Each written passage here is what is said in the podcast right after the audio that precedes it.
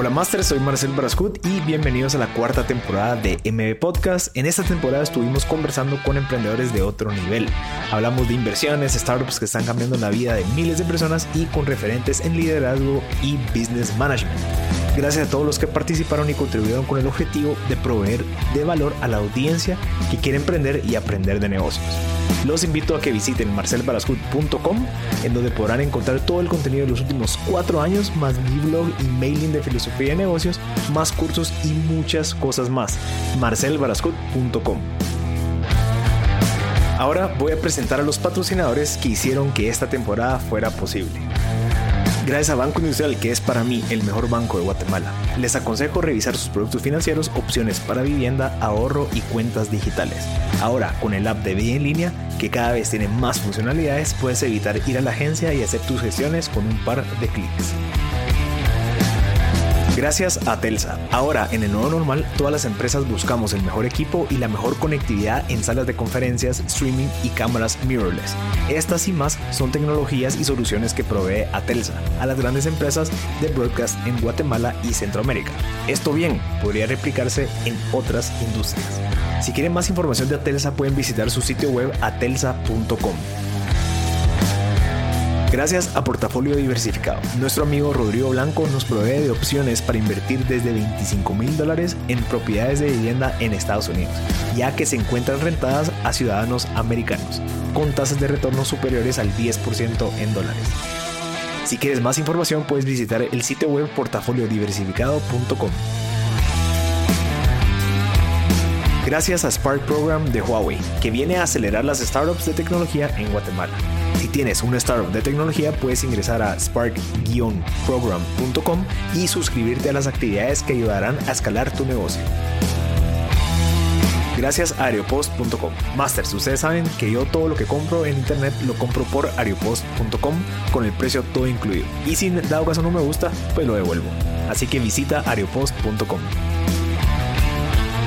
Gracias a Barbecue Media por la producción de esta increíble temporada. Les recuerdo, si ustedes quieren hacer su propio podcast o el de la empresa, lo pueden hacer con Barbecue Media.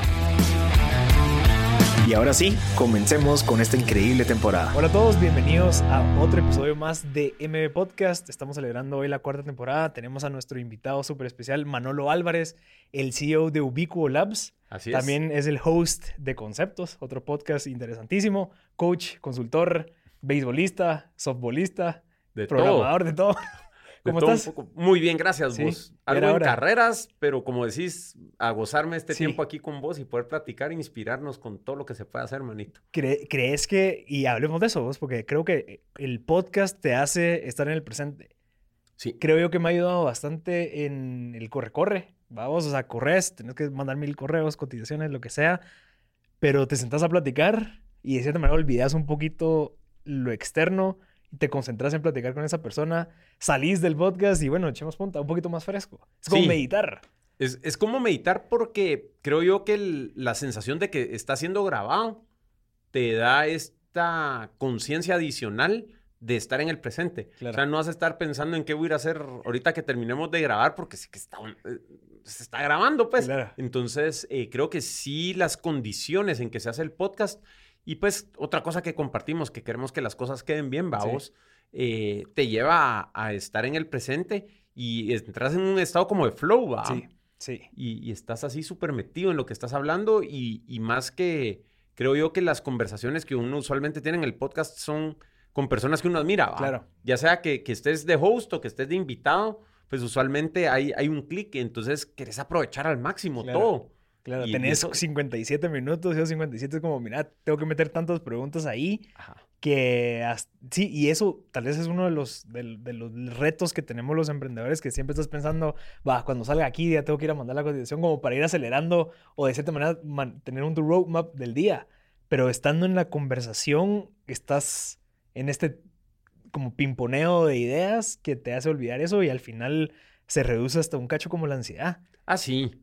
Definitivo. Es que yo creo que siempre que estás en el presente no puede haber ansiedad. Creo que la ansiedad es estar en el, en el futuro y, no hay de otra. O sea, si estás metido en lo que estás ahorita, ¿por qué estarías ansioso? Ajá. Si las cosas son como son y las aceptas y, estás en el momento. Entonces, la, ansiedad es precisamente eso, o sea, que tus pensamientos están hacia el futuro. Yo vi, ah, en el fin de semana vi la película de Siete años en el Tíbet. No sé si la has visto. No la he visto.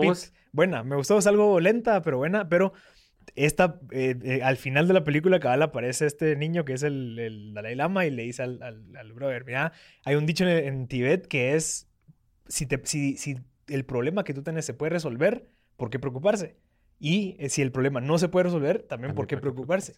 Vos, por más que sea súper cliché, te juro que te hace pensar en esas mañanas en donde te despertás, hijo de no me, no me mandaron esto y ya te empezás como que a meter en el rollo como negativo de, del liderazgo, ¿verdad? En donde no, esta persona no me mandó la contestación, entonces le voy a escribir un mensajito alegándole. Cuando decís, no, me puede esperar y voy a llegar a la oficina, lo va a mandar ya más frío, ¿verdad? Como que, como que darle el tiempo a las cosas. Sí, es, ese tema de, de, no ser reactivo. El, el tema es que vos puedes hacer la misma acción, pero la puedes hacer porque estás reaccionando a lo que pasó. ¿Verdad? Que es cuando no me han mandado la cotización y reaccionás y no evaluás todo lo, que está pasando, ¿va? Y ahí va el mensajito y dañas la relación, te distancias de tu equipo, un montón de cosas que pasan. Cuando no sos reactivo y sos más consciente, ponete, y, hay un propósito detrás de, lo que estás haciendo y ese mensaje, pues ya un propósito que, que querés y no solo es una reacción, todo cambia. Entonces, o sea, podemos hacer las mismas acciones viniendo de lugares distintos. O sea, vos puedes venir de un lugar reactivo donde se te detonó el enojo, porque lo que sucedió no hacía match con lo que querías que pasara. Al final, por eso es que te enojas. O sea, algo allá en el mundo que ocurrió no hace match con las expectativas que yo tenía de lo que iba a pasar. Sí. ¿Crees que es porque también vivimos en narrativas en donde tenés que demostrar esta, este poder para que eso no vuelva a suceder? Como el enojarte y que la persona se asuste y diga, la madre, eh, la cagué, no lo vuelvo a hacer. O, crees que, bueno, creería yo que también estamos basados en eso, en donde así nos han venido educando siempre, en donde hay un regaño, yo pues me asusto, ¿verdad? Porque no quiero que vuelva a pasar, entonces ya no quiero hacerlo. Claro. me da miedo. Mira, hay dos lados de esa moneda, ponete, y es bien interesante. Y si querés profundizamos en eso, pues, porque, ¿qué es lo que pasa? Mira, primero, si analizamos un poco la naturaleza de las emociones. El enojo es una emoción que los seres humanos ponemos encima del miedo. O sea, vengo yo y te digo, mira vos, Marcel, ¿qué preferís? ¿Preferís tener miedo o estar enojado? Mm, miedo. ¿Preferís tener miedo? Sí. ¿Vos preferís tener miedo? Sí. Ok. No me gusta, yo sí, si algo nunca me ha gustado es, es estar enojado. Ok, va. Evaluemos eso un poquito. Ok. O sea, no te gusta estar enojado, pero sí te enojas. Sí, definitivamente. Va, entonces, eh, ¿qué se siente más poderoso, el enojo o el miedo? El enojo. Va. Entonces, ¿qué es lo que pasa? El miedo es una emoción que usamos para cubrir el miedo. El enojo es una emoción que usamos para, para cubrir el miedo. Para cubrir el miedo. Ok. O sea, vos no te puedes enojar si no le tenés miedo a algo. Ok. O sea, ponete, viene alguien y te atraviesa el carro en la calle, pero no pasa nada, vamos, no te atraviesa el carro. Y te enojas. O sea, mucha gente se enoja cuando le atraviesan el carro. Es que no me respeta, ¿va? Es el miedo a que tu autoimagen sea dañada. Interesante. Entonces, cada vez que tenemos esos arranques de enojo, es porque estamos tapando un miedo. Y hay algo que el miedo por naturaleza es protector. Entonces, querés proteger algo, querés proteger tu autoimagen, querés proteger tu trabajo. O sea, si sabes que tu jefe te va a echar a la punta porque aquel no mandó la cotización, te vas a enojar. Porque tenés miedo de que te despidan. Entonces, eh, el enojo siempre viene de ahí. Entonces, la pregunta que hay que hacerse es detener y decir, bueno, ok, ¿a qué le tengo miedo? ¿Por qué me da miedo que no me hayan enviado la, la cotización? El cliente va a pensar que soy un... Un descuidado, irresponsable. Ajá, por ahí puede venir. Y ahí entonces el miedo está en lo que va a pensar ese cliente de mí. Ajá. Entonces está el miedo a, que no estás protegiendo la autoimagen que tenés de que sos perfecto, de que no fallas, de que no sé qué. Entonces lo único que está pasando es que ese evento eh, te está trayendo a colación que tu autoimagen no es la que crees que es y te enojas, vamos. Interesante. Entonces, ese es un lado de la moneda, de dónde viene el enojo. Luego, la otra cosa que pasa es que sí es cierto. Todos creemos que enojarnos y meterle miedo a los demás es la manera más efectiva de que hagan algo, porque así nos educaron. O sea, en el colegio, en la casa y todo. Si no haces lo que tus papás querían, ahí va, va. el chancletazo. El chancletazo, lo que querrás. Entonces, eh, el, el, miedo es un motivador bien grande, va. No creo que sea el más efectivo y no sostenible en el tiempo. Claro. O sea, te digo, vos puedes estar llevando a tus hijos metiéndoles miedo hasta que tienen 15, 16 años, ya son más grandes que vos y les pela y me voy de la casa y o te pego un si Sí. Entonces, eh, por ahí viene la cosa, ¿verdad? O sea, al final la, la, narrativa a la que yo puse, o sea, lo, lo, que, lo, que, lo que creo yo que es, es una consecuencia de ese miedo que está, o sea, que nosotros tenemos ese, o sea, que es cubrir ese temor de decir esta gente va a pensar o esta gente o este brother se interpuso en mi, o sea, me faltó respeto y demás, entonces yo reacciono de una manera de, ya sea como yo reaccione, pero ahí es donde viene esa parte importante de regreso a la meditación, de regreso a la parte de esa introspección, en donde identificas ese momento en donde se te cruzó el brother, pero hasta te cuestionas por qué me voy a enojar, por, qué, mula, que siga adelante, yo sigo y estoy tranquilo, pero como que ya puedes, de cierta manera, regular un poquito esa reacción como que natural o humana, lo que sea, pero ya tenés el control previo a cómo reaccionar. Sí, y hay varias etapas, ¿verdad vos? O sea, yo creo que la, primera etapa que hay es poder notar que estás reaccionando y decir, a la madre, me estoy enojando, no pasó nada, estoy bien, ese cuate, ¿cómo me va a faltar el respeto si ni me conoce, claro. vos? O, fijo anda pensando en otra vaina. Ajá, o sea, no sabes si lleva a su hijo que se está muriendo en el carro. Cabal. Entonces hay un montón de supuestos que te estás saltando y llegas a una conclusión que es hacer que vos y es donde brincas. Entonces, poner, poderte dar cuenta que estás sintiendo ese calor en el estómago o como sea que vos lo experimentes, es el primer paso, pues. Y poder decir, alarán, me estoy enojando y puede que te sigas enojando y todo. Y, está bien, pero ya te das cuenta. O sea, lo que pasa es que pelas cables y vas con tus hijos atrás y te volvés en un energúmeno, vamos. Y los chavitos así como que... Ah, eso es lo normal, eso es lo que hay que hacer. Ajá. ¿verdad? Porque obviamente se va perpetuando la cosa. Pero primero darte cuenta, ¿verdad? Vos y lo puedes amarrar, pues, y decir, va, no voy, estoy enojado, pero no lo voy a demostrar. Claro. Ese es como que un buen primer paso. Luego ya puedes ser más consciente y decir, bueno, o sea, realmente, ¿qué estoy protegiendo? O sea, ¿qué estoy tratando de proteger con enojarme? O sea, es que eso es, ahorita hablabas de, de, naturaleza, ponete, y los seres humanos, mano, eh, pelea o fuga. Eso creo que todos los vimos en la clase de biolo, pues. Entonces, si creo que puedo ganar, voy a pelear. Enojo. Si creo que me, no puedo ganar, me retiro, miedo. Son las dos emociones base. Entonces, si quiero proteger algo, voy a usar el enojo, pues. Si no, mejor me voy. Pero entonces hay maneras correctas, digamos, de utilizar esta, esta emoción. Claro, claro, o sea, eh, el miedo es una emoción elemental, ¿verdad? O sea, te, te connota, tiene una connotación de, de peligro, pues, ¿verdad?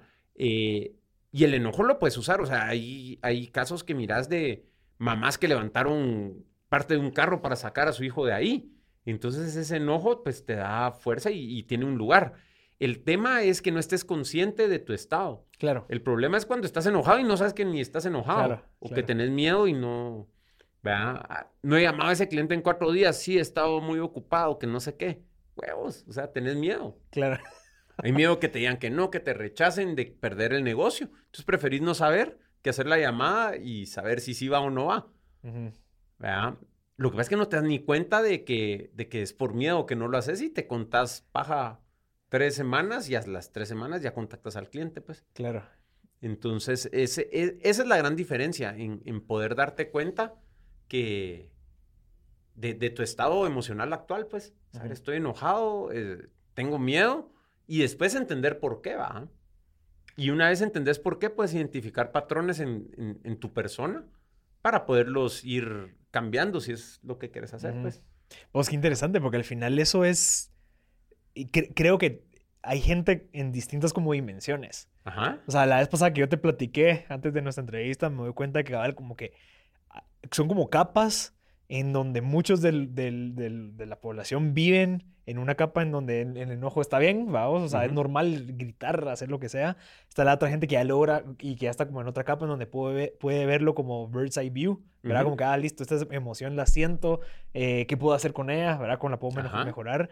Y luego hay otra en donde ya, pues, ya, ya estás en otro nivel, pero creo que sí es clave, especialmente en posiciones de liderazgo, ¿verdad? así como el CEO, como fundadores y demás, en donde es vital que, que sepas manejar eso, porque una cosa sos vos y otra cosa son otras personas. Claro. Yo me puedo enojar y va, yo puedo regularme, pero ¿qué, tan, qué también yo respondo o qué también yo reacciono a alguien que viene a enojarse conmigo, también influye la manera que vos lo puedas manejar.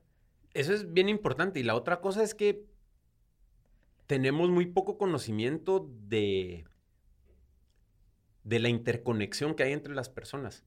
O sea, nosotros creemos que que estemos enojados está bien y que no pasa nada. Si no lo demostramos, las otras personas lo sienten. Entonces, la reacción emocional de una persona en una reunión puede cambiar la connotación de toda la, reunión para, para el resto, pues. Entonces, como que no nos damos cuenta lo mucho que influimos en los demás. Ah, sí, aquel no vino a la reunión, démosle nosotros. O sea, la reunión no hubiera sido la misma si la otra persona está ahí. Claro. Lo mismo sucede si alguien está con un estado de energía positivo eh, o no, ¿verdad? Yo, yo, te diría, o sea, te hago la pregunta. ¿Alguna vez has tenido algún invitado? Ponete en el podcast con toda la gente que, con que trabajas. ¿Has tenido a más de alguien que venía con una energía baja, pues? sí. Mangos que no te afecta, pues. Sí. O sea, sí afecta. Hasta, hasta en reuniones de, incluso reuniones de proyectos que tal vez ni siquiera son tan significativos, pero vos venís con una energía, con ganas de quererlo y te topas con alguien que tal vez, no sé, tuvo un mal día, vos, o no se levantó bien o durmió mal, pero afecta totalmente cómo vos te sentís. Totalmente. Entonces, lo mismo pasa con el enojo y con el miedo. O sea, si vos como líder de un equipo, como CEO o como lo querrás llamar, estás con tu equipo tomando una decisión de empezar un nuevo proyecto, lo que sea, y en el fondo tenés miedo, eso está afectando la reunión. Ajá. O estás enojado porque la semana pasada alguien de, que está en la reunión hizo algo. Eh, o con tus hijos, ¿verdad? Vos que estás tratando de, corregirlos y en el fondo tenés enojo. Bueno, o sea, la, relación entre, la interacción entre las dos personas no va a ser igual. Entonces es importantísimo porque se multiplica el efecto, creo yo. ¿Y qué, qué, qué recomendás o qué has visto que funciona como para, no sé, regular esas emociones? O sea, siendo vos alguien que conoce esto, obviamente no siendo alguien que está en ese juego. Pues mira, yo el, primer tip que te, que te daría es, si estás experimentando una emoción fuerte, no actúes. Ok. O sea, pues tampoco es que hay píldoras mágicas de que ahorita voy a, ya no estoy enojado, ¿ah? Bueno, o sea, es que hablamos al rato y, ser totalmente transparente. O sea, mira, eh, ahorita estoy enojado, ¿sabes qué? Hablemos después mejor. Y se acabó, ¿verdad? O sea, como alejarlo lo más posible, como que evitar que... Porque creo que el, enojo es como el fuego. O sea, si vos le seguís echando eh, pues gasolina, lo que sea, va a seguir alimentando. O sea, que si le quitas el oxígeno, pues va a parar. Así es, y, el tiempo es el, el, mejor remedio, ¿verdad? Vos? Y yo creo que poder controlar tus emociones, esto de meditar, estar más consciente, reconocer qué está pasando con vos, lo que hace es que la vida media de las emociones que experimentas las puedes reducir un montón. O sea, puedes llegar a decir, ah, ok, me estoy enojando, ahí va. Y ya. Cabal. ¿Verdad? En lugar de que, puchica, y le seguís echando y todo. Entonces, la, vida media de, de, la experiencia, de la emoción, que al final solo es energía en tu cuerpo. Eso es lo que buscas reducir. O sea, no es como que este tema de meditar y estar presente y todo, lo que te hace es un robot que no, experimenta emociones, sino que las, las puedes ver en, desde, otro, desde otra perspectiva. Y, y, el tiempo que duran es mucho, mucho menor cada vez. Claro. Y al final eso que decís vida media es por el tiempo que pasan en tu día. O sea, incluso, si, imagínate eso, de que vos seas consciente y te das cuenta, pucha, esto antes tal vez me, me controlaba mis cuatro horas de la mañana porque yo le, o sea, nunca lo, nunca era consciente de que lo tenía.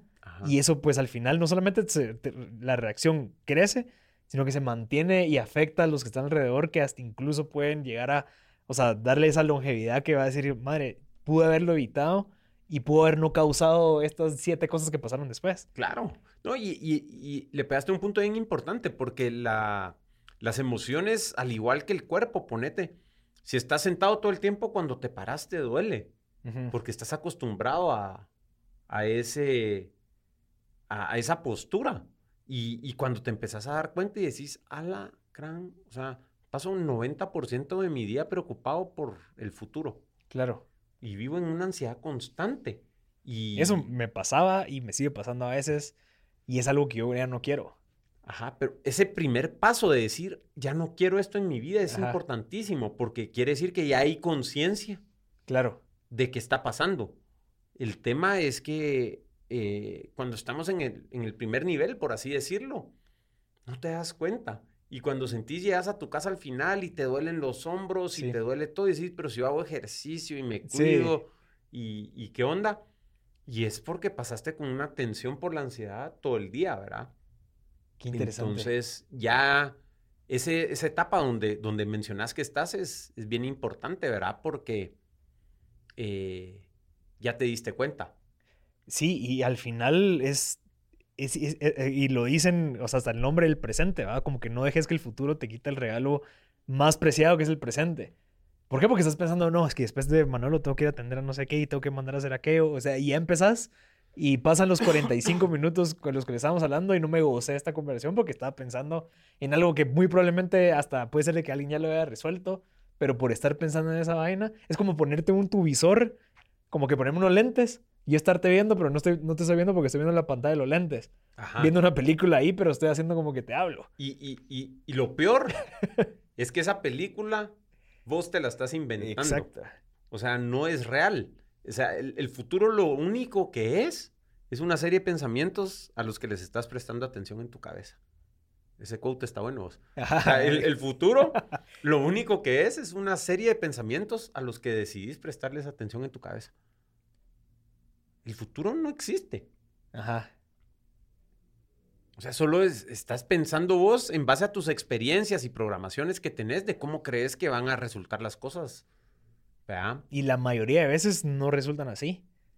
Casi nunca, pues es demasiado complejo el sistema. Porque al final, o sea, pongámonos a pensar en la gente que está tal vez ahorita, bueno, emprendiendo y de negocios que estás teniendo juelarán, eh, un cliente nuevo, ¿será que voy a conseguir llegar a la meta? ¿Será que voy a poder, poder cubrir la planilla? Lo que sea. No te sirve nada pensar en eso más que solo perder el tiempo de algo que podría estar haciendo para resolver ese problema. Claro, sí, y bueno, en el en emprendimiento, o sea, es que será que voy a llegar a, pagar la planilla y de ahí decís, bueno, voy a pagar la planilla con este, este, este y este cliente. Y de repente te sale otro cliente que ni habías visto y lograste pagar la planilla por otro lado. Pues. Entonces, si lo empezás a desmenuzar de las hipótesis que tenés de qué va a pasar, muy pocas se vuelven realidad. Y por eso es que hay que poder estar cómodo con eso, pues. ¿Sabes de que a mí me ha pasado eso? Y te voy a contar, y eso creo que nadie lo sabe, pero yo desde que cuando me independicé de donde yo trabajaba antes y, empecé todo esto, todos los meses tenía el mismo miedo. ¿Será que voy al final del mes? Y, y 2018. O sea, te estoy diciendo 2018 o 2021. ¿Será que al final del mes voy a poder pagarme mi salario, voy a poder pagar todo esto, pagar los impuestos y demás? Todos los meses me lo he venido preguntando y todos los meses lo he logrado hacer, pero me lo sigo preguntando. ¿Me entendés? O sea, es hasta incluso un sistema que ya tengo yo automatizado en mi cabeza de estarme preguntando esa vaina y empezarme a, preocupar y volteo a ver si hacemos, hagamos caso de la data.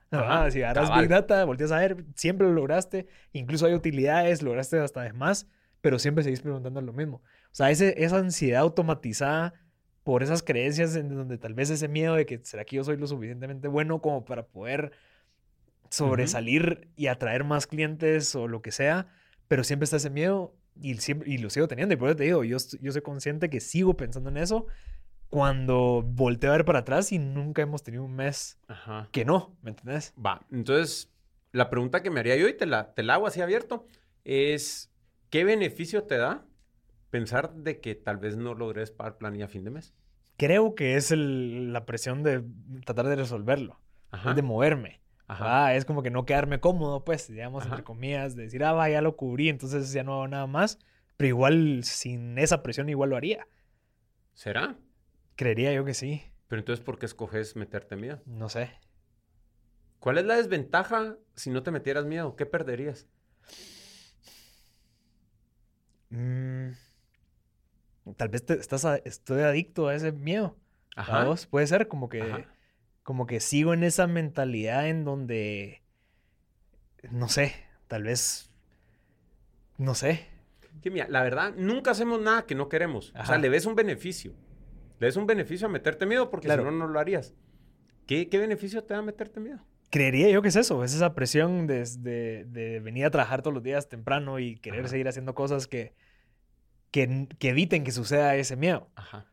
Entonces, yo creo que sí es cierto y esa estrategia lo que se llama es que te motivas con miedo. Ok. Entonces, eh, puede ser, ¿verdad? Vos que sí necesites un poco de miedo en tu... en tu, en tu ser, ponete así como que en el mix de emociones, porque no es que seamos solo una o la otra. Claro. Pero que el miedo es un motivador para vos. Sí. Es una estrategia donde voy a trabajar para estar lejos de la posibilidad de no pagar planilla. Eso, y te a decir que lo, que hablamos antes, lo, hablamos hace como dos semanas, que, que el miedo existe en, híjolas, yo no quisiera llegar a ir a buscar trabajo en algún momento de mi vida. Ese miedo existe, en donde yo digo, yo voy a hacer cualquier cosa para evitar tener que ir a hacer eso. Ajá. ¿Verdad? Porque obviamente yo no quiero llegar a eso. Personalmente no me gusta. Y ese miedo también me motiva a, bueno, entonces levantar esta vaina. Claro. Y, del otro lado está, lo que pasa es que no nos lo enseñan de chiquitos, ¿verdad? A esa motivación a construir una visión que es importante para nosotros. O sea, puede ser igual de poderoso el drive de decir que quiero que MB esté en toda Centroamérica y quiero estudios en todos lados y quiero tener una red de podcasts y generar todo este contenido, y, pero no lo hacemos. No lo hacemos porque de chiquito es, si no sacas buenas notas, tácate. ¿Verdad? Entonces, eh, el músculo al que más entrenados estamos a usar es el músculo del miedo para motivarnos. Y sin darnos cuenta, cuando somos adultos, subconscientemente es lo que usamos para lograr nuestras metas. Personalmente creo que el precio es muy caro. Lograr nuestras metas a base de estar evitando situaciones que no queremos, usando el miedo. Yo creo que más rico es estar pensando en esa visión y construyéndola y cristalizándola y ir tras ella, vamos. O sea, voy a ir al estudio y voy a conseguir estos clientes y voy a hacer esto porque quiero llegar a esta visión es bien distinto a voy a ir al estudio y todo y con buena actitud. Yo te conozco, pues no es que nunca andes con energía negativa, pero de trasfondo, el chispazo lo está dando el miedo. Claro. Entonces, tu experiencia de poder estar llevando y creciendo todo esto puede ser totalmente distinta. Si usas una motivación hacia esta visión que querés construir, en lugar de usar una motivación lejos de la catástrofe no para poder pagar a fin de mes. Interesante. Sí, porque al final es el mismo resultado. Solo que la experiencia es totalmente otra. Eh, bueno, incluso puede ser hasta un resultado mucho más positivo que el simple hecho de tener miedo. Y Así es. Lo que pasa es que muchas veces nos cuesta soltar el miedo porque es lo único que conocemos. Es la única manera que sabes para motivarte. O sea, Alarán, mañana toca entregar la propuesta, ahora sí la hago pero nadie empieza a trabajar la propuesta tres semanas antes para decir, puchica, la voy a revisar, la voy a comparar contra la industria porque quiero maravillar a este cliente. Por eso es que las fechas de entrega funcionan. Porque van a haber consecuencias si no se cumplen. Claro. Entonces tienen un componente de miedo. O sea, entonces es cultural también. Pues yo creo que sí es cultural. O sea, no creo que nacemos así. O sea, sí nacemos con, como que cableados para sentir miedo. Pero el salto de cableados a, de, sentir miedo a que nos motivamos con miedo, creo que es bien aprendido. Porque es un comportamiento aprendido y pues eso te lo da la cultura y tu círculo cercano de... ¿Y qué, se puede hacer vos? O sea, ¿cómo crees que, que podemos empezar a, a, seguir usando el miedo, obviamente, pero de una manera más sana? Pues mira vos, yo personalmente me metí a todo este rollo de entender la psicodinámica y cómo es que funcionamos y todo hace como dos, 12 años, ponete, más o menos. Mi hijo tiene 11 y he corrido una de experimentos con aquel. ¿Ah, sí? y, y te digo, yo sé que a aquel ahorita yo no le puedo meter miedo, pues. O sea, ya no puedo usar miedo con él porque no, no tiene miedo. Entonces, eh, creo que eh, mucho de, lo que he hecho es ayudarlo a, a que identificar sus errores y corregirlos, pero no, no usar regaños o, cosas así. Entonces... O consecuencias negativas. Sí, o ponete, o cuando hay consecuencias negativas, es que ya pues, podríamos pasar siete horas hablando aquí. Pero lo que pasa es que muchas veces las consecuencias no están relacionadas con lo que hicimos. O sea, yo creo que el...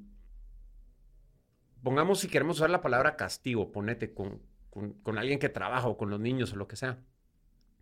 O sea, vos puedes castigar para desquitar tu enojo, que es lo que casi todos hacemos, pues. Te botó tu iPad y te pones como la gran y entonces el castigo va para desquitar el enojo, pues. ¿verdad? Entonces, eh, eso no está bien. Eh, yo creo que el propósito de, un castigo o regaño tiene que ser enseñarle una lección a la persona y que pueda resarcir el valor que destruyó en el mundo. Ponete, yo me acuerdo cuando, cuando aquel era chiquito, ¿verdad? Que era que ya había pasado por el potty training y todo el rollo, y de repente, puta, todavía manchaba, cagado, lo que fuera, y, y entonces así como que eh, en la casa, o sea, una propuesta que salió fue como que, bueno, mira, hiciste esto, andate a tu cuarto, pues, encerrado un tiempo. Entonces vengo yo y estamos teniendo una conversación y digo yo, aquel habrá tenido unos cuatro años, tres, cuatro años, no sé. Y le digo, mira, ¿qué onda? O sea, ¿cuál es el problema de hacerte popó ya sin pañales? Que él solito que a mami le toca irlos a limpiar más veces. ¿Ok? Entonces, ¿qué crees que debieras hacer ahora que manchaste el pantalón? Pues los lavo yo. Órale.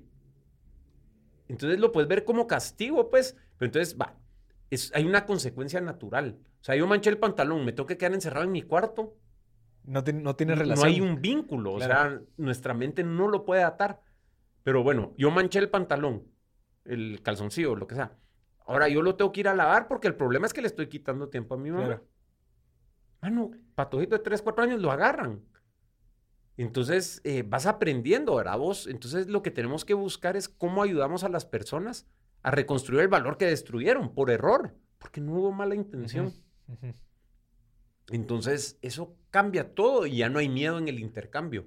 Y eso se puede aplicar también en el trabajo, pues, o sea, no es regañarlo con, mira, te vamos a despedir y te doy una otra oportunidad, sino que es, brother, entendés lo que pasó por ese error o esa confusión o lo que sea. Claro, o sea, es ayudarlos a ver y, y sí, o sea, van a haber consecuencias para poder reconstruir lo que se destruyó. Ponete que al final creo yo que es la, la, definición de ser responsable.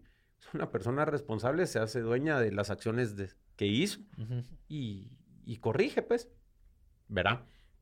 Entonces, sí, en una empresa, creo que lo mejor que podés hacer es ayudar a, alguien a que reconstruya el, valor que, destruyó y que siga adelante, ¿verdad?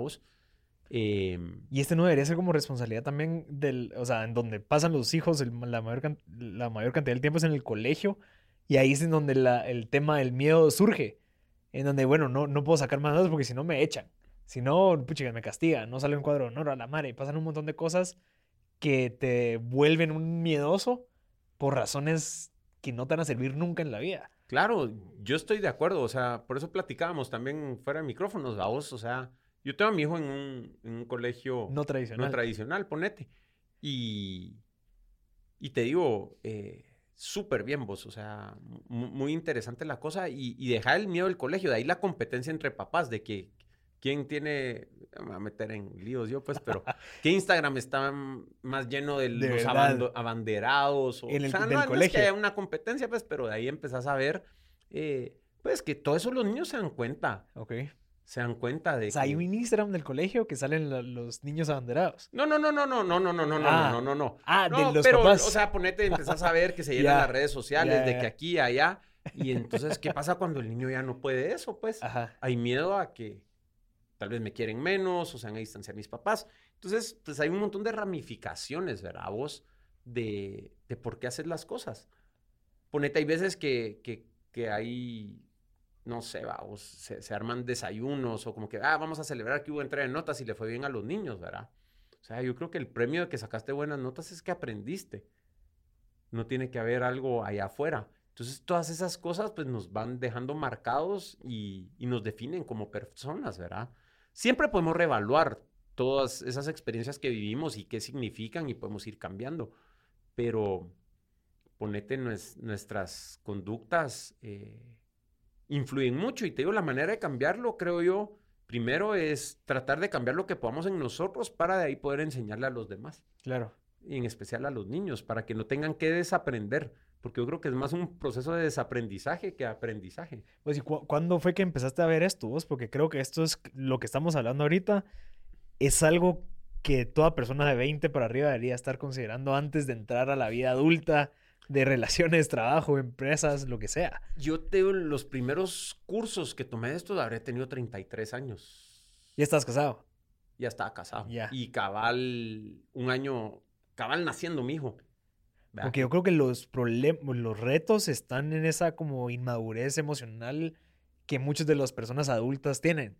Entonces esa inmadurez emocional que tienen las personas son las que transmiten a sus hijos y por ende pues pasan muchísimos problemas con la gente que los ve a ellos como ejemplos, ¿verdad? A pesar de que no son nada ejemplos, pero lo que tienen. A sus hijos, a sus empresas, a sus amigos, a ellos mismos, ¿verdad? Vos? Entonces, como que llegar a ese punto sin esa madurez emocional o esa introspección o esa capacidad de ser consciente es, es algo para 30 años en adelante. O sea, ese, esa no, esas decisiones de no tomar algo y no ser consciente te va a afectar 35 años en adelante.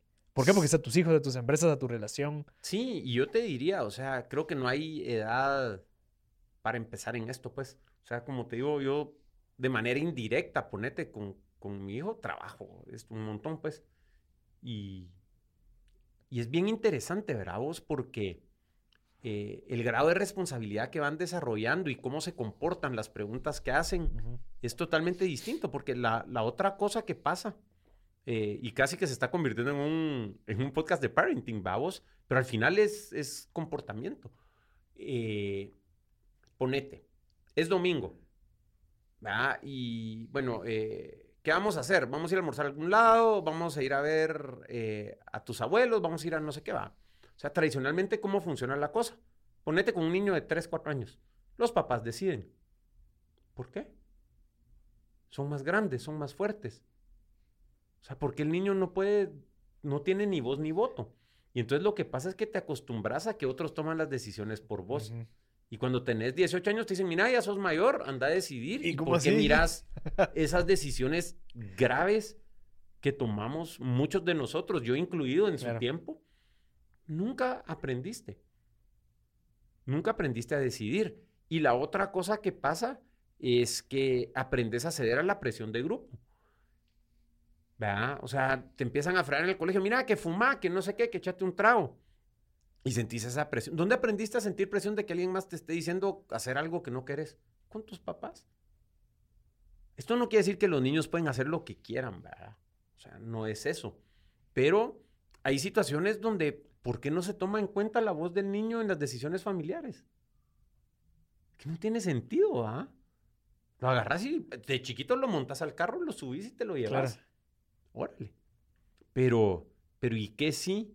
Hay una manera de poder ir introduciendo eh, esa, esa facultad de poder decidir, de poder participar, ¿verdad? Vos, de, de poder sentir que, que tu voz vale.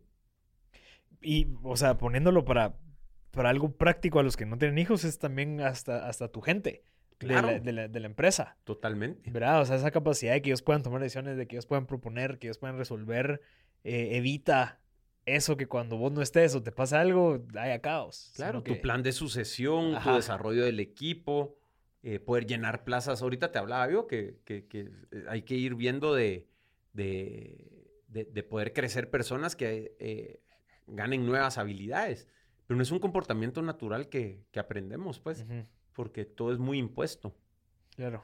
Y, se aplica totalmente a liderar una empresa, a ser emprendedor, a, lidiar con clientes. ¿Vos y qué pensás de, la cultura en que vivimos en donde, eh, pues, la, parte individualista no existe? es en donde todo es, eh, ya sea que sea gracias a Dios, ya sea que es gracias al gobierno, o sea, como que siempre la responsabilidad nunca está en uno mismo, sino que está en el, en el conjunto, en donde vivimos en una cultura donde el miedo, pues lo, lo veníamos hablando, en donde, en donde, no sé, como que de cierta manera el no ser individualista evita que vos tomes la responsabilidad de lo que vos estás haciendo y es tu culpa y por ende vos lo tenés que resolver y no esperar a que alguien lo venga a resolver. Claro. Mira, hay varios conceptos ahí que, que, hay que desmenuzar, ponete. Eh, yo creo que la responsabilidad es algo individual. O sea, mm, dos personas no pueden ser responsables exactamente de la misma cosa. O sea, incluso ponete eh, puedes tener dos co-CEOs en una empresa, pero van a ser responsables de cosas distintas. La responsabilidad sí es algo bien, bien individual, creo yo. O sea, vos tenés ciertas acciones que tomás o no tomás y sos responsable de los efectos que tengan, para bien o para mal, pues, ¿verdad?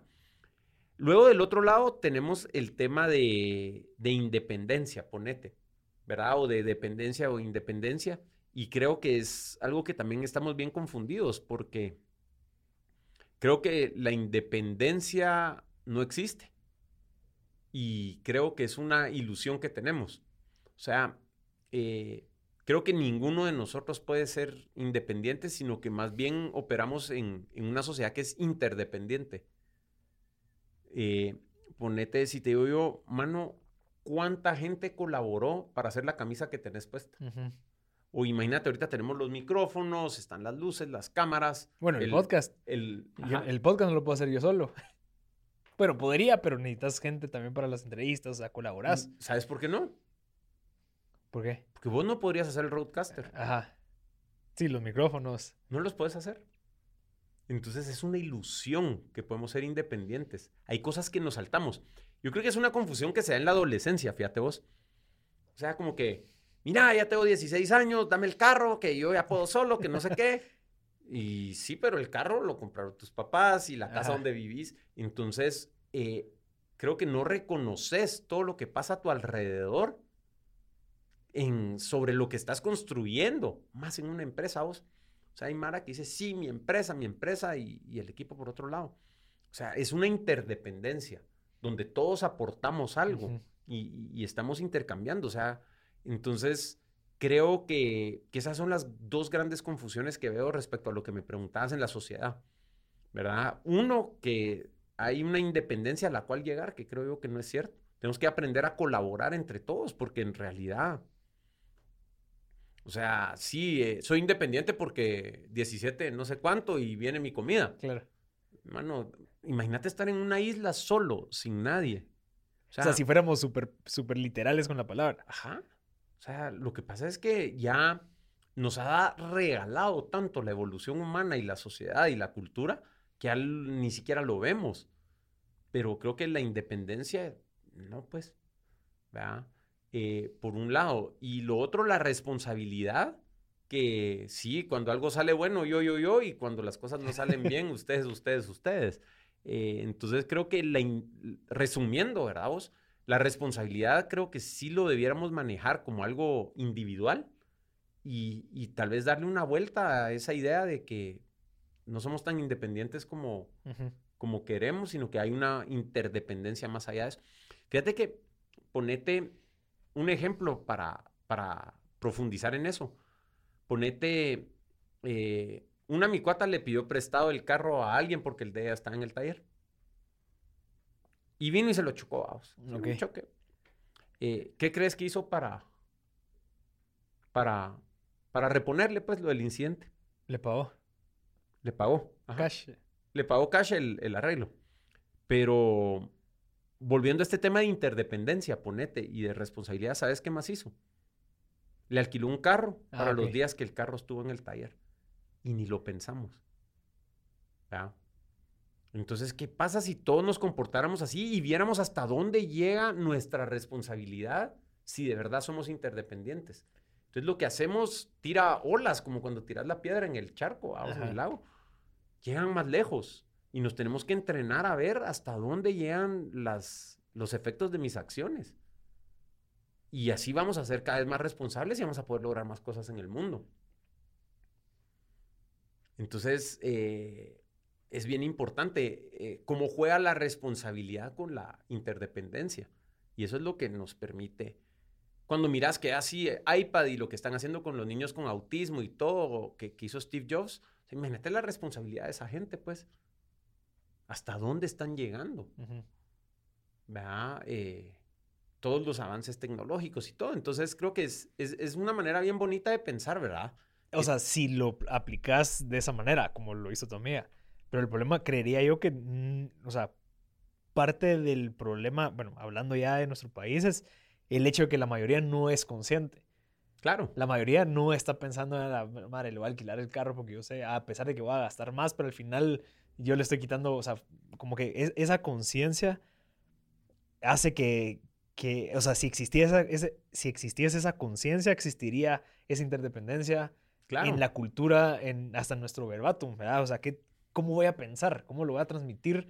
pero no existe eso y, por ende creemos que todos somos independientes y por eso a mí lo que me importa es llegar a mi casa y si me le metí a alguien y si le pasé pegando en el espejo a alguien, no es mi clavo, yo llegué a mi casa. Y, yo te diría, yo lo extrapolaría a que no es una cosa de nuestro país, pues yo creo que el 99% de las personas así se comportan. Y ahorita que te hablaba y que te conté la historia esta mi amiga y, la historia de, de, aquel manchando los calzoncillos, ¿daos? O sea, hay una gran diferencia entre andarte a tu cuarto porque manchaste, a que a mami le cuesta y voy a ayudar. Es lo mismo que hizo mi cuata. Es lo mismo. Le enseñaste que se... Y entonces, ¿cuáles son las consecuencias? Anda y corregilo. Entonces empezás a ver tu participación en lo que pasa. Pequeñas cositas, sí, Y eso al final se, se, se exponencia a, ok, comí, pero entonces yo voy a lavar mi plato. O sea, porque yo no le quiero quitar el chance a alguien más a que vaya a disfrutar porque yo comí. Ajá. ¿Verdad? O sea, voy a levantarme, voy a dar los platos, voy a lavar para que mi esposa esté tranquila leyendo lo que está leyendo y que no tenga que parar a lavar porque yo comí. Ajá. ¿Verdad? Como que hasta, hasta empieza como que a, pasar arriba de las culturas o de las narrativas solo por pensar en esa parte de independencia. ¿Por qué yo no le voy a dar a ella eh, o a él no me va a dar a mí algo que me va a beneficiar solo porque a él no le va a beneficiar? O sea, como que... Claro. Y, ya, ya empezás a ser mucho más consciente y ves todo como algo en donde es un juego infinito. Claro, sí, definitivo. Y la siguiente pregunta que sale ahí con eso de los platos, porque pasa, es ¿por qué creo que mi tiempo vale más que el de mi esposa y que es ella la que lo debe? Exacto. Jodas, pues. Eso no es así. Sin entrar en cosas de sí, Sí, sí, no, pero dejémoslo al revés. o sea, una esposa, un esposo, pero dos ¿por qué mi, tiempo vale más que el de la otra persona? Dos socios. O sea, ¿por qué aquel tiene que hacer esto y yo lo otro? ¿Por qué creo yo que mi tiempo vale más? El tiempo vale igual, man. Entonces, te empezás a cuestionar todas estas cosas y vas reconfigurando tu manera, tu lente a través del que ves el mundo a vos. Y eso, o sea, ¿crees que si todo se pensara de esa manera, qué pasaría con el capitalismo? O sea, como que ya no podrías de cierta manera como comprar el tiempo de las demás personas porque al final todos seríamos como que todos valdríamos lo mismo. Porque al final, en el juego del capitalismo, sí hay gente mucho más valiosa por lo que se aporta al juego general. Claro. Lo que pasa es que es bien diferente cuando hay acuerdos no escritos. Ok. O sea, si vemos la interdependencia, ponete, yo voy a intercambiar mi dinero por tiempo en esta empresa o como lo querrás ver, ¿verdad? Y, creo que es una decisión de libre acuerdo de dos partes para, para poder construir algo, ponete. Y creo que no hay nada malo. Eh, el tema es que no hay un contrato firmado así de que tú vas a lavar los platos, pues. Sino que ya son narrativas. Ya son narrativas. Entonces, ese es el problema, que no son acuerdos explícitos para llegar a un fin. Claro. Y el o sea, solamente es, o sea, ni siquiera tienes razón. O sea, no puedes justificar el por qué es que esta persona lo va a hacer y vos Claro, pero al momento de contratar a alguien con ciertas calificaciones, con un precio de mercado, con todo, no le veo problema. Ajá. Pero de Porque estamos jugando el mismo juego. Estamos jugando el mismo juego y estamos de acuerdo. Claro ya en la casa ya no es ese mismo juego, sino que ya es un juego. A menos que vengas y digas, mira, aquí está el listado, pues. Y como parte de nuestro matrimonio, tú lavas los platos y no sé qué, y yo voy a trabajar y, o sea, como, yo, corto la grama, pero vos limpias esto o al viceversa. Claro. El tema es que se hace en base a una narrativa que no... Que está impuesta. Que, que ni siquiera te puedes sentar a platicar para encontrar algo racional en donde justifique el por qué sí. Así es. Sino que solamente es porque sí. Cuando le preguntas a alguien por qué, es porque sí. Es que así se hacía en mi casa. Y, o en la casa de esa persona. Al punto de que eso, me imagino yo que termina con muchas relaciones, ya sean personales o laborales o lo que sea, que todos esos contratos no explícitos, Claro. y te reventas y decís ya no más. Y eso se puede aplicar también en una empresa cuando no existe una descripción de puesto, que es el pecado número 5 de, del emprendimiento. O sea, cuando contratas a alguien y le dices, vos estás a encargar de esto, y me volteo y empiezo a hacer lo mío y el otro, brother, brother, pero entonces, ¿qué? O sea, lo voy por aquí, lo hago por allá. Lo, entonces, como que de cierta manera no hay un acuerdo y ahí es donde empiezan también estas narrativas en donde este brother no hace lo que yo quiero que haga porque obviamente el brother no sabe. No sabe qué es lo que yo quiero. Ajá. O sea, entonces también se puede, creo que, y por eso es bien clave el tema racional. O sea, de verdad pasar todo a, a ser racional. O sea, en donde, donde se entienda con palabras, se entienda con números, en donde, ok, listo, va, somos una familia, digamos, yo me acabo de casar y así fue con ella. Fue como, va, ¿qué hacemos? ¿Verdad? Vos un día y otro día, pero ya hay un acuerdo racional. Claro. En donde los dos estamos hablando el mismo lenguaje, en donde hay un interés en común. Entonces, por ende, hay tareas. Va, tú vas a súper, va, yo voy al taller. Vos vas a no sé dónde va, listo, yo voy a dejar la ropa a la lavandería. Claro. Pero como que, que se vuelva racional. Sí, y el primer paso para ser racional es poder controlar las emociones. Ajá. Que es lo que hablábamos antes. Entonces tenés que empezar por ahí porque si estás cierre. Si, si, estás enojado, no puedes tener esas pláticas. Claro. O si sentís que está amenazada tu identidad o que, ah, la me está trapeando, ¿qué piensa que soy? Ajá. ¿Verdad? Entonces hay pues, que... Y por eso creo que es la importancia de poder ser consciente. Así es. Ahí es donde nace todo, ¿verdad? Ahí es donde nace todo, porque no puedes llegar a un punto donde la segunda parte de la plática que estamos llevando ahorita es altamente racional y todo hace clic y, y así es la cosa. Pero para poder llegar ahí tienes que poder estar no en pelea o fuga, pues cuando entras en pelea o fuga ya tu, tu cerebro... Ya no es racional. Ya no es racional. Interesante. No, y creo que ese es el... Creo que ese es el tipo de conversaciones que hay que tener porque la palabra racional te hace ver que sos como frío robot cuando al final sos mucho más emocional porque sabes de que quieres proteger esas emociones tan lindas como el amor, como el enojo, ¿verdad? O sea, sos sos tan, tan, consciente que sabes que si no sos racional, el enojo el amor puede llegar a afectarte a futuro. Claro. ¿Verdad? O sea, no, no sos frío, es solamente sos una persona que logra anticiparse, evaluar, porque has pasado por esos momentos y decir, ok, listo, ¿qué se puede hacer? ¿Cómo se puede sistematizar, ¿verdad? las peleas. Mira, antes de que me vengas a gritar, tranquila, andate a tu cuarto, pensá y hablamos pero no seguir alimentando esa emoción solo porque no quieres ser racional. Claro, y, creo que, o sea, la racionalidad, o cómo se el raciocinio, tal vez es mejor palabra, eh, no se pelea con las emociones. Al contrario. O sea, creo que totalmente, ajá. Son, se complementan, pues, y, y creo que, que es algo que tampoco nos enseñan, ¿verdad? O sea, eh, bueno, yo que leo mucho filosofía estoica y todo ah, ese rollo. Me encanta, me encanta. Eh, es esa onda, ah, es que sos un estoico y no tenés sentimientos y no sé qué. pues no. O tal vez no los tengo igual que vos. No los tengo igual que vos, o sabes que tal vez no dejo que me domine. Exacto. Porque sí las tenés. Las tenés y las puedes sentir más intenso. Las puedes sentir más intenso y vivirlas más intenso. Sabes que, que, bueno, ahorita que surgió esto del estoicismo, yo, lo, yo empecé a leer tal vez de, estos temas, te puedo decir, tal vez hace como cuatro años. Eh, lo busqué más por una necesidad, porque obviamente yo estaba emprendiendo y encontré el estoicismo como una, como un nivel en donde de cierta manera te sacaba de lo normal y te enseñaba de que muchas de las cosas pues están en tu mente y las puedes controlar y demás. entre el tema del minimalismo, entre el tema del, del fasting, un montón de cosas, pero, pero interesantes que llegó el punto en donde mi esposa, que es psicóloga, me dice, mira, por mucho de esto que estás leyendo, por mucho de ser tan racional, por mucho de ser tan objetivo, a veces te desconectas de tus sentimientos. En el sentido de que no lloras, ¿va? no te enojas, eh, no gritas, que creería yo que sí es clave hacerlo, vamos, o sea, que sí puedas conectarte con tus sentimientos para llorar, que sí es clave querer gritar, vamos, pero el no sentir eso me preocupó. Claro, y no, yo creo que cualquier tipo de desconexión emocional es, es algo que hay que, hay que, hay que revisar, ponete, ¿verdad? O sea, hay, hay, que chequear qué, qué, está pasando ahí. Eh, pero, pero mira vos, yo dándole a, a ver si al final paramos publicando todo, pero... no me sí. Eh, ponete... Imagínate otra vez, un niño de tres años. Y vuelvo con los niños, ¿verdad? Mucha, porque ahí es donde, de donde viene todo esto. Claro. Ok. Miras un niño de tres años que se cae. Que llega y le dice el papá. Me caí. No. El niño le dice al papá, me caí. Ah, ajá. Pero ponete, se cae el niño. ¿El papá qué le dice al niño? Levántate. Ajá. ¿Y qué más? No sé. Apúrate. Levántate, apúrate. Los niños no lloran. Ajá.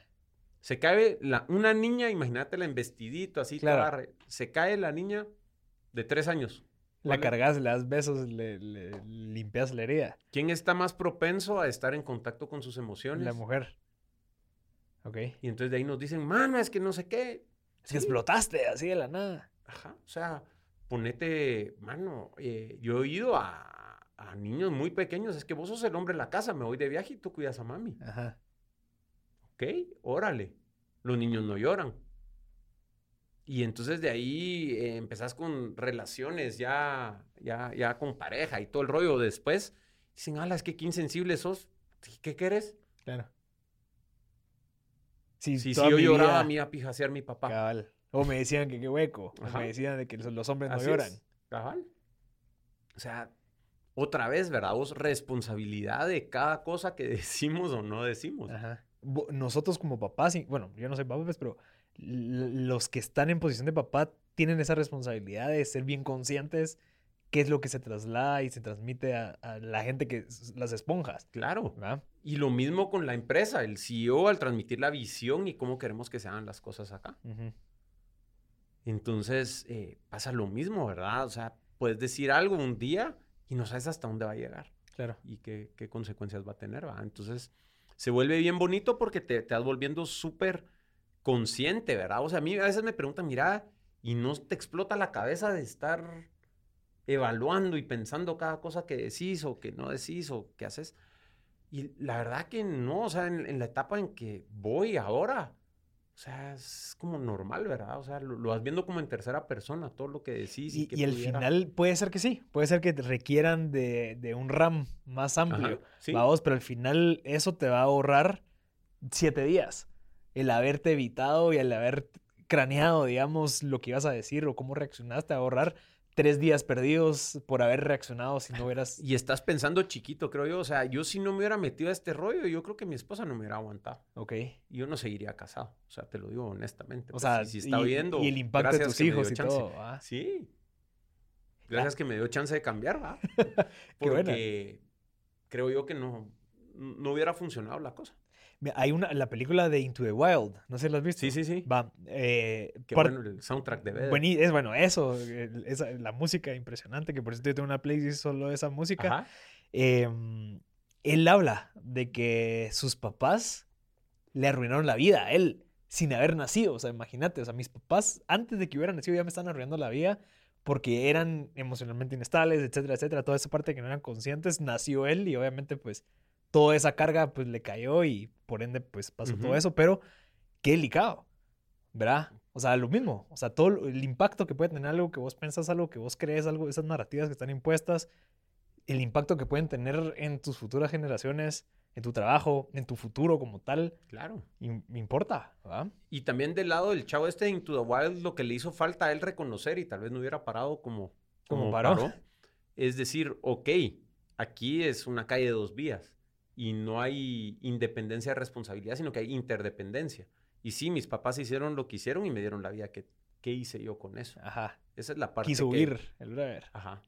Interesante. O sea, ¿qué, ¿qué, tendría que haber hecho yo diferente para no huir y poder... Claro, y resolverlo. Y resolverlo. Entonces... Eh... Porque incluso estoy seguro que... O sea, ya te metes a otros temas, pero hay gente que está igual que él. Todos estamos igual que él. lo puede, él puede ayudar a la gente que... O sea, como que de cierta manera cancelar eso y no dejar que, siga. Porque al final no pasó nada.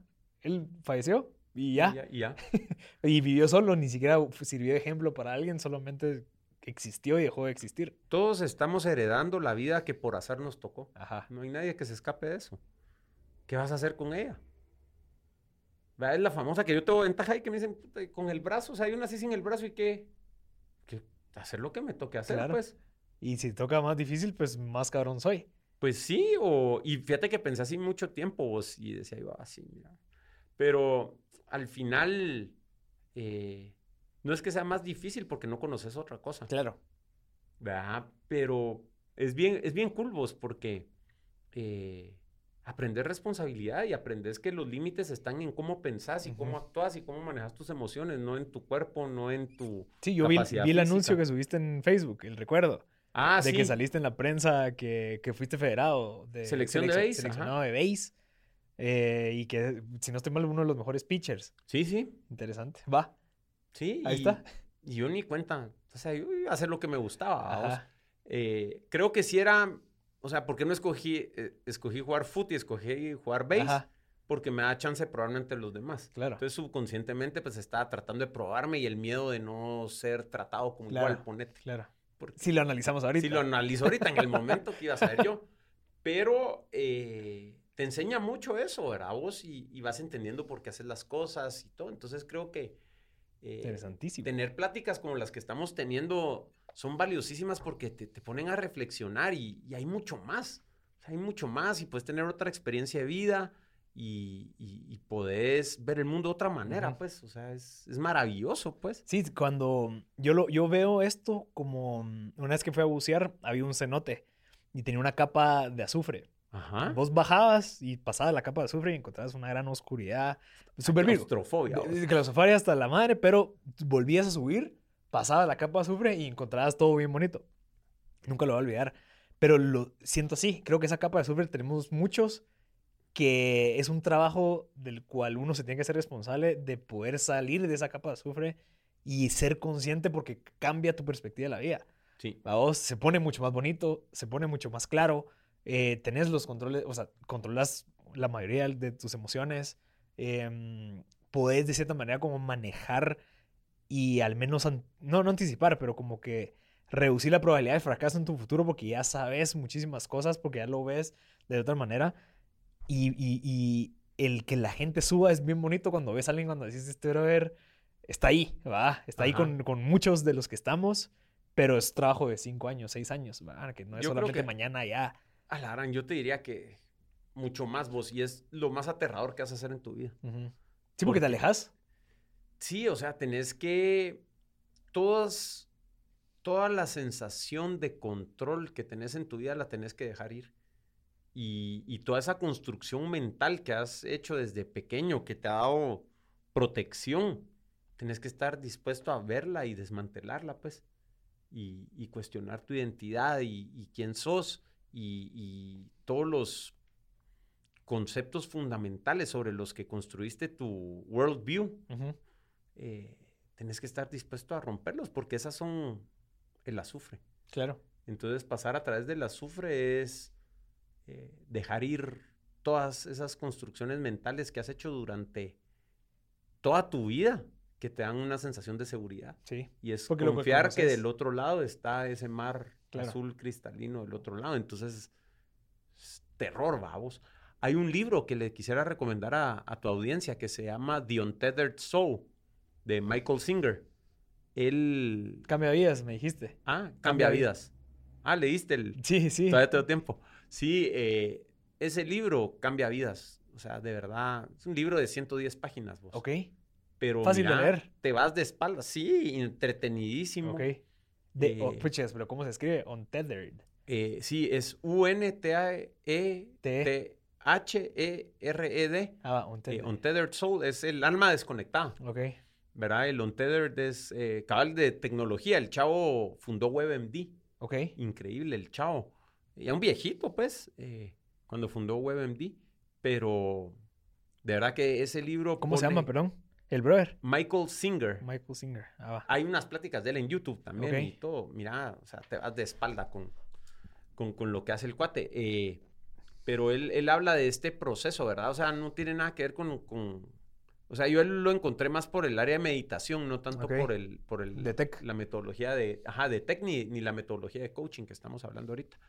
Pero creo que es bien relevante porque te pone en perspectiva mucho de lo que hemos hablado. Entonces ahí, ahí, se puede encontrar bastante. Nitio. Cabal, para concluir ahí con el librito, Manolo, Hay que seguir haciendo esta vaina. Vos, vos cuando querrás. Qué valioso. Sí, súper valioso. Creo, que eso es lo bueno de, de ser podcaster los dos, porque entendés lo valioso de poder profundizar. ¿Me entendés? En donde, donde ya muy probablemente casi todas son superficiales, porque obviamente no hay esa habilidad como la que vos y yo hemos desarrollado de poder platicar y poder llegar así como...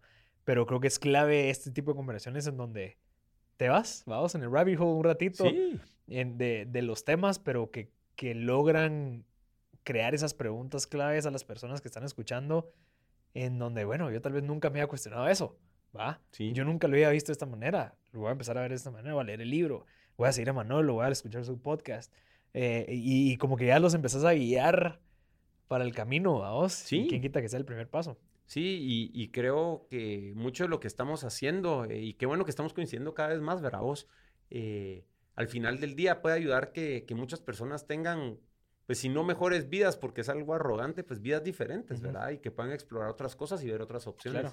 Así que mil gracias por haberme invitado. No, a vos.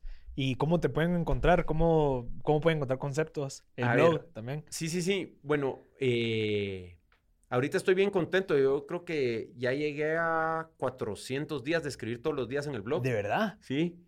Eh, entonces, en manoloalvarez.blog ya me siento confiado de decirles, ahí van a encontrar un artículo ¿eh? todos los días. O sea, pueden encontrar contenido fresco todos los días, se pueden suscribir para que les llegue cada día el, artículo que, escribo. Eso está en manoloalvarez.blog. Em, de ahí que otra cosa, bueno, está conceptos, pueden buscar conceptos en cualquier aplicación de podcasts que utilicen. Eh, y también en conceptos.blog, ahí están los, las notas de los shows, los resúmenes. Eh, y ahí lo pueden encontrar. Y básicamente ahí está todo lo que pienso, todo lo que, lo, que quiero compartir, ¿verdad? Entonces, en formato de audio y en formato de texto. Eh, mi Twitter es arroba Manolo Álvarez, si me quieren tirar una, nota por ahí. Y, pues eh, creo que soy Manolo.álvarez en Facebook y, y, en LinkedIn también. en LinkedIn también. Cabal, que sos bien activo en LinkedIn. Sí, en LinkedIn eh, me gusta un montón porque me he dado cuenta de que en LinkedIn la gente lee. Okay. En las demás redes sociales la gente espera más multimedia, claro. mucho video. Entonces, pero en LinkedIn los artículos sí los lee bastante la gente. Entonces, por eso es que estoy metiéndole ahí. Ok. Y, y pues nada, o sea, eh, las cosas no son como creen que son muchas. eh, Descúbranlas por ustedes mismos. Y descúbranlas. Claro. Échense el clavado hacia adentro. Veas, veas, Manolo, gracias. Súper a vos. De verdad, qué buena onda. Y pues, si de verdad les gustó este, ojalá Vamos, porque creo que a mí me fascina este tipo de contenido. Yo no sé si la gente logró mantener el hilo, pero creo que es algo valioso ¿Sí? de, de, poder platicar así. Así que muy probablemente vamos a estar hablando más de esto. Seguro. Porque ya me surgieron otras dudas, pero por respeto ahí de la Mara que está en el tráfico, que pueda llegar a su casa tranquilo y salir del carro. Así que Manolo, gracias. Gracias a vos y nos platicamos. Sí, gracias a todos los que estuvieron conectados al final. Les agradezco por su tiempo. Si saben de alguien que le pueda servir este contenido, pues no duden en compartirlo. Yo soy Marcelo Arscut y este fue otro episodio de M Podcast.